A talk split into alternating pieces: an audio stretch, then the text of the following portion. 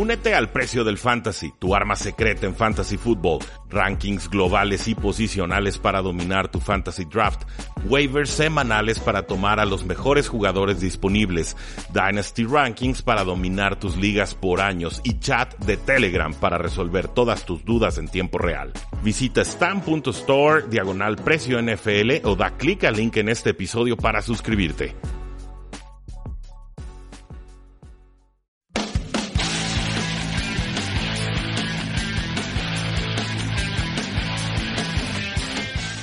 Saludos a todos y bienvenidos a un programa más de Tres y Fuera, donde la NFL no termina y nosotros tampoco. Mi nombre es Rudy Jacinto, ya saben que me encuentran en Twitter como arroba NFL y es un gusto para mí, como siempre, poder saludarlos, pero ahora desde la exótica ciudad de México, ciudad en la que tendremos este partido entre Los Angeles Chargers y los Kansas City Chiefs. Eh, tenemos boletos, vamos a asistir, eh, tenemos muchas ganas de ver quiénes fueron los ganadores, conocerlos, eh, tomar fotos con ellos y presumirlos en redes sociales. Y sepan que no me traje todo mi equipo de grabación profesional y demás, estoy grabando desde mi computadora, entonces si la calidad de audio no es la que normalmente les damos o, lo que los tenemos acostumbrados, pues entiendan que es por eso, una, una disculpa, pero igual les hacemos llegar este top 10 de la semana 11. Punto número uno. Lamar Jaja Jackson. Jaja Jackson porque se ríe de todos los que decían que no sabía pasar, que no era un quarterback para la NFL, que debía convertirse en corredor o en receptor o en ala cerrada, o en vaya usted a saber qué clase de frustraciones de todos estos analistas que a mi parecer fueron muy injustos con un jugador, que lo único que ha hecho es ser importante en colegial y ser importante en profesional. Lamar Jackson le gana y por mucho a los Houston Texans y a Deshaun Watson, completando 17 de 24 pases para 222 yardas y 4 touchdowns en esta victoria de los Ravens 41 a 7.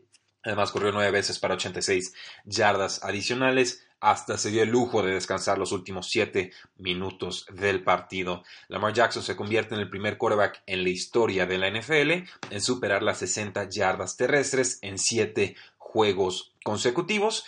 Y bueno, también tenemos que destacar lo que hizo la defensiva de los Baltimore Ravens. Eh, no se puede hablar de una paliza si la defensiva no hace su parte. Deshaun Watson sufrió 18 29 pases completados, menos de 170 yardas por aire, 0 touchdowns y una intercepción seis capturas de quarterback, esas fueron para menos 49 yardas, le cayeron ahí en el pie, regresó con, pues, claro dolor, síntomas de dolor, pero eh, no sabemos cómo logra volver al partido, se mantiene, trata de hacer demasiado en este juego, eso es una realidad, las entregas de balones fueron porque ya se sentía desesperado porque no generaba nada al ataque y este juego nos confirma que los Baltimore Ravens son uno de los claros favoritos para ganar el trofeo Lombardi. Lamar Jackson ya venció a Russell Wilson, Lamar Jackson ya venció a Russell Wilson, Lamar Jackson ya venció a Deshaun Watson. Son el mejor equipo de la NFL y es Lamar Jackson el favorito para ganar el trofeo al MVP. Lo veremos. Punto número uno, Lamar Jaja Jackson. Punto número dos, Panteras Chimuelas. Eh, Allen completó 31 de 50 pases para 325 yardas, 0 touchdowns y 4 intercepciones en la derrota de Panteras 3 a 29 contra los Falcons. Unos Falcons sí que vienen renovados y mejorados desde su semana de descanso, pero esta también fue una de las peores exhibiciones de un mariscal de campo a lo largo de esta temporada. Se llevó cinco capturas, una de ellas fue en un cuarto down en la primera mitad, además le, marcaron un intentional grounding en el cuarto cuarto, o sea, nada en realidad estaba funcionándole al pobre de Kyle Allen. Tres de sus cuatro intercepciones fueron en zona roja y pues básicamente yo ya tengo claro que él no es el quarterback del futuro para las Panteras de Carolina. Llevo creo que ya meses diciéndolo. Entiendo que se puede, le puede desarrollar, que se puede entrenar, que se puede mejorar, que es un joven, que se le puede considerar incluso como un quarterback novato en este su segundo año, pero primero como titular en un equipo pero eh, simplemente no termino de ver la, materia prima básica suficiente para poder sobre eso eh, desarrollarlo, evolucionarlo a un quarterback de calibre promedio, coreback 1, digamos, alguien que esté entre el coreback 10 y el coreback 20 mejor eh, evaluado de la NFL. No lo veo, simplemente no, no, lo veo. Sé que mi compañero Oscar sí, sé que otros lo hacen. Yo en estos momentos no lo veo. De incluso eh, querría experimentar con Will Greer, este coreback que tanto les he presumido, porque me gustó lo que vi de él en cinta colegial. y porque las Panteras pagaron el pick número 100 global por un pocket passer que puede asimilarse a lo que hace Kyle Allen, pero que creo si le dieran confianza quizás nos podría mostrar más de lo que hemos visto hasta el momento. Punto número 2, Panteras chimuelas. Punto número 3, Jaguar sin bigote. Nick Foles completó 33 de 47 pases para casi 300 yardas, dos touchdowns y una intercepción. Una de esas anotaciones fue en tiempo basura, ya no tenía ninguna implicación posible en el resultado final. Y recuerden, Nick Foles salió de, lesión, de fractura de clavícula, sientan a Gardner Minshew, el novato sensación, con el bigote, y pues era, era momento de ver si Nick Foles era la respuesta para estos Jacksonville Jaguars que competían dignamente y creo que en ofensiva hacían lo suficiente, a pesar de que el último juego de Gardner Minshew no fue tan positivo. Pues bueno, pierden contra los Colts 13 a 43, se vio inseguro Nick Foles, eh, posiciones sin anotaciones, por ahí DJ Chark alcanza a anotar una vez, eh, DJ Chark alcanza a anotar una segunda vez y poco más. En realidad creo que se descompuso bastante esta ofensiva, que insisto, eh, para mí funcionaba mejor con Gardner Minshew. Seguramente veremos a Nick Foles bajo centro por lo menos una semana más, pero yo sí creo que fue mucho check down, mucho pasecito corto de Nick Foles, que en ningún momento puso en aprietos a los Indianapolis Colts. Creo que le vamos a dar una semana más a Nick Foles, pero por mi parte, sepan que mi voto de confianza es para Gardner Minshew. Punto número 3, Jaguar sin bigote. Punto número 4, como vikingo en América. Eh, para los que no saben, hay evidencia histórica de que los vikingos fueron de los primeros que llegaron al continente americano. No fue Cristóbal Colón, fueron los vikingos. Y la pregunta es, bueno, ¿qué tanto se tuvieron que perder para llegar hasta ese continente? El caso aquí es que los vikingos de Minnesota no encontraban la brújula contra los Denver Broncos, pero hasta la segunda mitad encontraron ya la forma de anotar cuatro touchdowns y remontar un partido en el que iban abajo 20 a 0 contra Denver. Parecía una derrota clarísima para los vikingos de Minnesota, que en otras temporadas estos juegos no, no lo remontaban. Y sin embargo, Kirk Cousins, 29 a 35 pases completados, casi 320 yardas, 3 touchdowns, terminan ganando 27 a 23. Y sí, fue contra los Denver Broncos, unos Denver Broncos que esta temporada se han especializado en perder juegos cerrados, un equipo que no logra cerrar sus partidos, ya hay señales de división clarísimas en ese vestidor, lo podemos comentar quizás mañana o en el episodio de pasado mañana, pero eh, aún así no creo que le reste méritos a unos vikingos que estaban muy perdidos, pero finalmente encuentran tierra firme. Punto número 4, como vikingo en América. Punto número 5, santas intercepciones. Y estos Saints me la ponen muy fácil, ¿eh? Nada más tengo que agarrar santos o santas y ponerle un adjetivo y ahí tengo el, análisis para un punto cada lunes. Pero es justo decirlo, porque estas santas intercepciones de James Winston volvieron cuatro intercepciones de James Winston. Una de ellas quizás no, no fue culpa suya. Oye, Howard cometió un error gravísimo y lo mandaron a la banca. Está a la cerrada. Pero bueno, James Winston completa 30 de 51 pases, 313 yardas, 2 touchdowns y 4 intercepciones en esta derrota de los Saints. Lo hemos dicho, lo hemos comentado. Ya habían varios juegos en los que James Winston no costaba partidos con intercepciones y sentía que había una regresión inminente. Pues ahí lo tienen Errores clarísimos. Iban abajo 27-17, quedaban como 5 minutos en el cuarto cuarto. James Winston lanza un pase, regalito para el safety Marcus Williams y se lo regresan para pick six de 55 yardas. Ahí se liquida el partido. Incluso una entrega final en la última serie ofensiva ahí con un pase que buscó a Mike Evans, un pasecito muy suavecito, un fade route de una yarda, termina siendo interceptado y acaban peleados eh, Mike Evans y James Winston cuando iban eh, caminando ya hacia la banca. Sí, James Winston va para casi 5.000 yardas aéreas esta campaña, pero el ritmo que tiene pues lo pone proyectado para tener 29 intercepciones al final de esta temporada lo cual sería la cifra más alta desde que Bert Favre lo hiciera en el 2005. Lo más cercano que hemos tenido en años más recientes sería L. Manning con sus 27 intercepciones en el 2013. Yo lo tengo claro, James Winston no es el futuro de los Tampa Bay Buccaneers, pero veremos si Tampa Bay así lo entiende al final de temporada. Punto número 5, santas intercepciones. Punto número 6, Sell the team, vendan al equipo. Los Washington Redskins pierden 34-17 contra los Jets de Nueva York. Una derrota tan brutal que en el cuarto cuarto los aficionados locales, y estaban jugando en Washington, gritaron al dueño Dan Snyder, vende al equipo, vende al equipo. En algún momento este equipo estuvo eh, perdiendo 34 a 3. Sí, estos Jets de Nueva York que perdieron contra los Dolphins y que pues, ganaron eh, con relativa, no diré comodidad, pero solvencia contra los Gigantes de Nueva York. Ese equipo fue el que se paró en Washington y humilló a Washington y reflejó todo lo que Washington no es en estos momentos. Y eso es una franquicia grande, una franquicia importante, una franquicia en la cual sus aficionados puedan creer. Nos dice Tom Silio en Twitter, los Nationals en el béisbol han ganado seis juegos de postemporada y una serie mundial y han tenido un festejo, ¿no? un festival, un, parade, desde que los Redskins anotaron un touchdown por última ocasión. Este Twitter era válido en su momento, obviamente hubo eh, anotaciones posteriores, pero es increíble en realidad la mediocridad que va alcanzando esta franquicia de los Washington Redskins de la mano del dueño, eh, Dan Snyder y del general manager Bruce Allen, que se pelea con todos y resuelve absolutamente nada. ¿Cuándo entenderán los dueños que debe haber un cambio de gerencia, que debe haber un cambio de, de dueño? Le está costando dinero a los Washington Redskins a la NFL. El dinero se reparte y en estos momentos Redskins genera bastante menos que casi todas las demás franquicias en la NFL. Esperemos que el equipo sea puesto a la venta, esperemos quizás que estos rumores de Jeff Bezos, de, Amazon, eh, pues quizás fructifiquen y le puedan dar un cambio de cara a esta franquicia que sinceramente ya, ya ni agarrarlos de piñata es bueno porque no, no hay dulces adentro. Es una situación tristísima. Punto número 6, sell the team. Punto número 7, mátenme. 25 minutos sin puntos en el Patriots contra Eagles. Carson Wentz se llevó cinco capturas de mariscal de campo. Eh, dice la nota, parecían 500 y es cierto, estuvo asediado todo el partido. Menos 40 yardas en esas jugadas, sin tiempo para lanzar. Perdió el tackle derecho Lane Johnson. No tenía a Alshon Jeffrey, su receptor número uno. No tenía a Deshaun Jackson, su receptor número dos. Eh, el juego terrestre, pues un tanto inconsistente. Creo que Águila se aleja muy pronto del ataque terrestre, a pesar de ir arriba 10 a 0. Solamente una entrega de balón y parecen bastante, bastante pocas para lo que mostraron en el campo.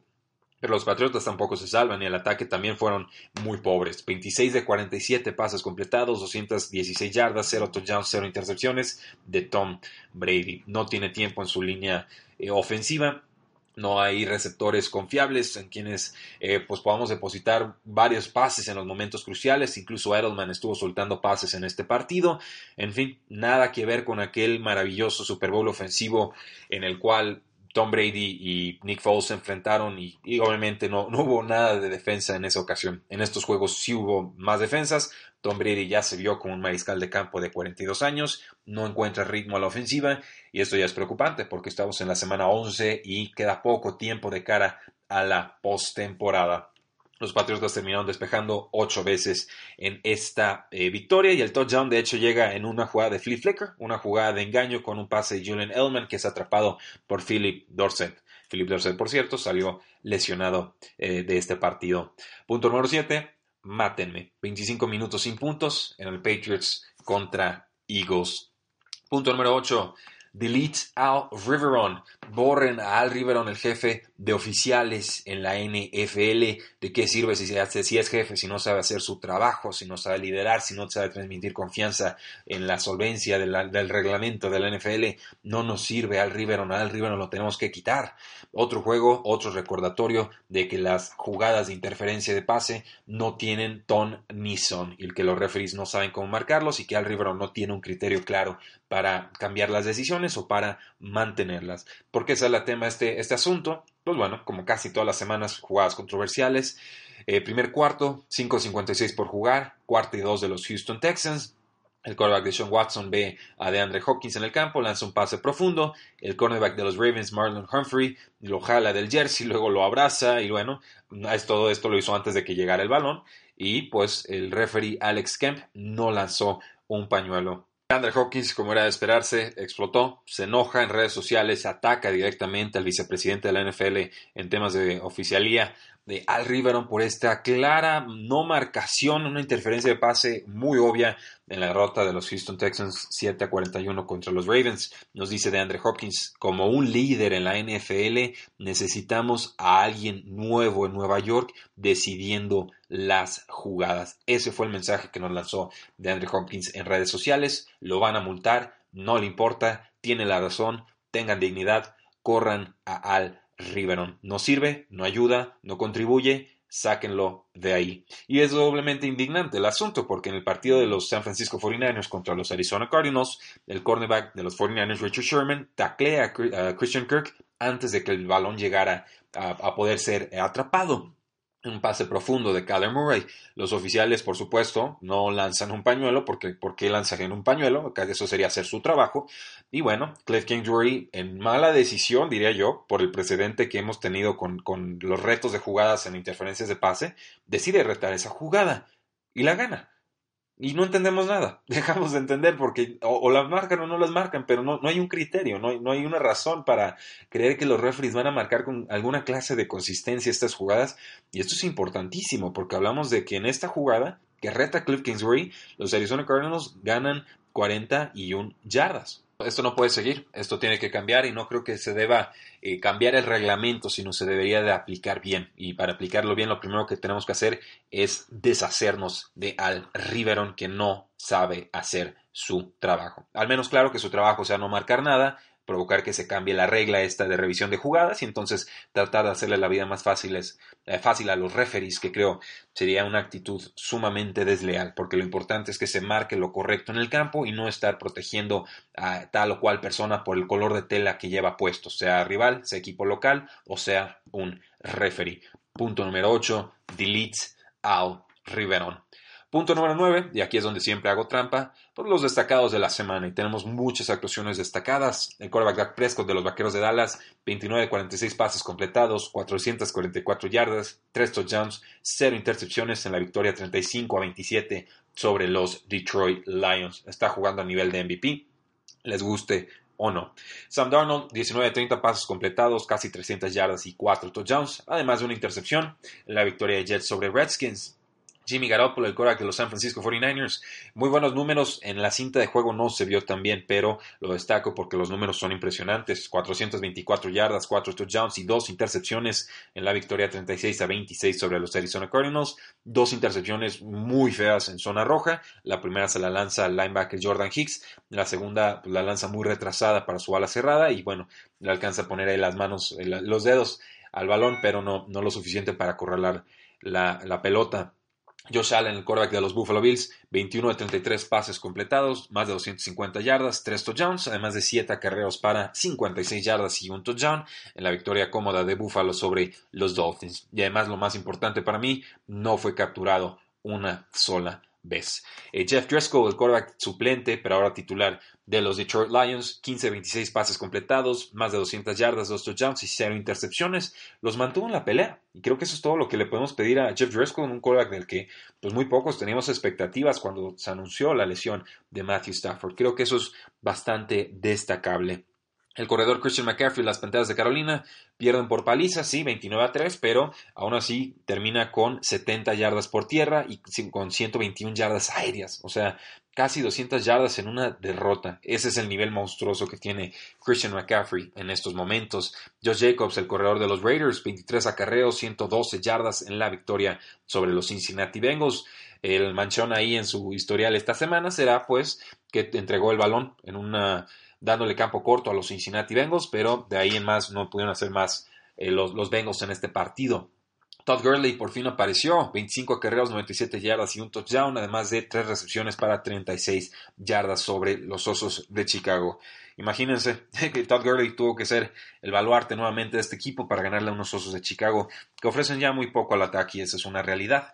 El Le'Veon Bell, 18 acarreos, 59 yardas y un touchdown, además de dos recepciones para 33 yardas como receptor le dan un poquito de oportunidades a Le'Veon Bell en cuanto al nivel ofensivo de sus compañeros y te puede producir líneas como estas.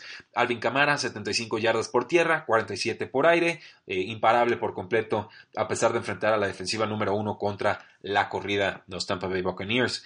Kenyon Drake parece ya corredor titular de los Arizona Cardinals. Yo tengo clarísimo que David Johnson está lastimado. Dejen de ponerlo en el campo, dejen de hacer el ridículo. 17 acarreos, 67 yardas, además de 13 yardas por aire, 22 toques de balón en ese backfield. David eh, Johnson estuvo activo, pero no tocó la pelota una sola vez. Zeke Elliott, 45 yardas por tierra y un touchdown. 28 yardas aéreas y otro touchdown. Buen partido de Zeke. Tony Pollard, su suplente, también lo ha hecho bien. Dos acarreos, 12 yardas, cuatro recepciones, 44 yardas adicionales y un touchdown. Uno de los mejores suplentes para efectos de fantasy football. Eh, Mark Ingram, el corredor de los Baltimore Ravens, 48 yardas terrestres, 37 yardas aéreas y dos touchdowns. Pieza importante en esta ofensiva. Bo Scarborough, un jugador que ni siquiera sabía que estaba con los Detroit Lions, lo activan del equipo de práctica y apoya a Detroit con 55 yardas y un touchdown. Es un jugador muy físico que a mí me gustaba mucho para primer y segundo down, pero fue tomado por Dallas, es cortado, fue tomado por Jacksonville, luego es cortado, ha estado rebotando, parecía que iba de salida y aquí le, da una inyección eh, anímica al ataque terrestre de los Detroit Lions. Entonces, ojo ahí porque el talento siempre lo ha tenido desde eh, colegial. El John Brown, 137 yardas, 2 touchdowns en 14 targets, brutal su actuación, tiene un piso muy seguro de 50 más yardas por partido. Aquí nos muestra su techo de producción. Michael Gallup, el receptor número 2 de los Vaqueros de Dallas, 9 de 13 targets para 148 yardas. Stephon Diggs atrapó sus 5 targets para 121 yardas y un touchdown. Michael Thomas con los Santos de Nueva Orleans, 114 yardas y un touchdown, imparable como siempre. Calvin Ridley, se los he presumido mucho, el receptor número 2 de los Falcons, aquí explota 8 de 8 targets para 143 yardas y un touchdown. Primer juego de más de 100 yardas desde la semana 2. Divo Samuel, el receptor de los San Francisco 49ers, 8 de 10 targets, 134 yardas, gran partido. Cortland Sutton, 5 de 9 targets atrapados, 113 yardas con los Broncos de Denver. Estuvo eh, ganándole bastante feo al cornerback Xavier Rhodes. Eh, Cameron Braid, el ala cerrada número 2 de los Tampa Bay Buccaneers, aunque después de este juego quizás sea la cerrada número 1, atrapó 10 de 14 targets para 73 yardas. Muy improductivo el plan de juego de Tampa Bay, ¿eh? creo que hubiera usado más a los receptores, sobre todo si había lesión de Marshawn Lattimore con los Santos de Nueva Orleans, su cornerback estrella. y Kellen Balash, la nota no notable de esta semana. Eh, ya se los hemos dicho, Kalen Balash no está rindiendo nada bien y se espera mucho de él. Tuvo nueve yardas y un touchdown en nueve acarreos. Nueve yardas y un touchdown en nueve acarreos. Una yarda por acarreo.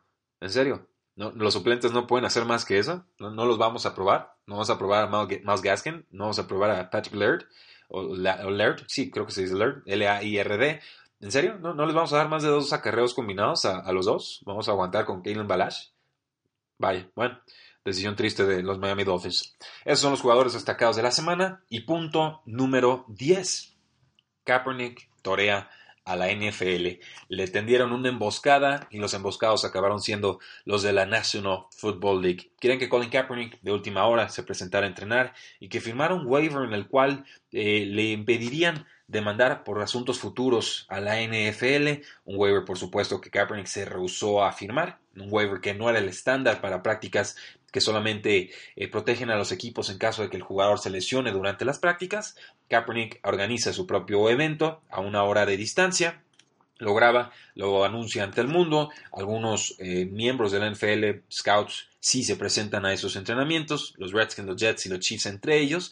Y bueno, parece que su, prueba fue aceptable, fue de buen nivel, tiene todavía velocidad en el brazo, las condiciones físicas siguen siendo bastante óptimas, eh, algo quizás eh, promedio en sus pases profundos, creo que eso no es nada nuevo con el tema de Colin Kaepernick, pero lo que demostró es que sigue teniendo nivel para jugar en la NFL, por lo menos mostró lo suficiente para que le presten eh, hombreras y casco.